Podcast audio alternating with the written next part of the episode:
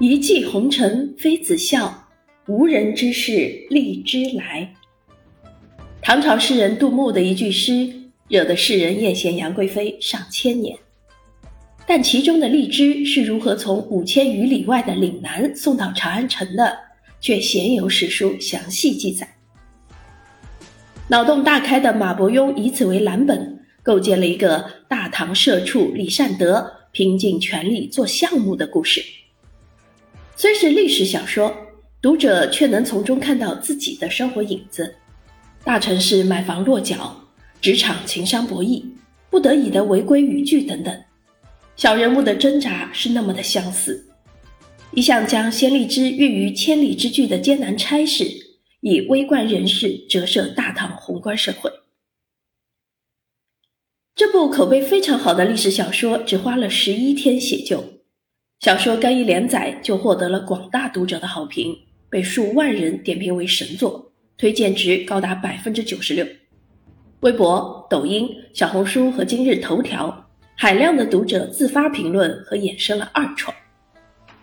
这部小说到底讲了一个怎么样的故事呢？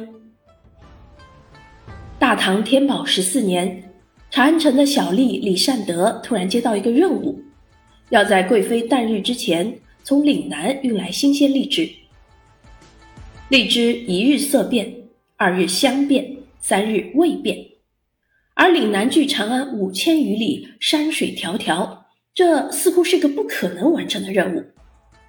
可为了家人，李善德决心放手一搏。就算失败，我也想知道自己倒在距离终点多远的地方。长安的荔枝是马伯庸备受好评的历史小说。鲜荔枝的保鲜时限仅有三天，这场跨越五千余里的传奇转运之旅究竟是如何达成的？谁让杨贵妃在长安吃到了来自岭南的鲜荔枝？马伯庸就此展开了一场脑洞非常大的想象。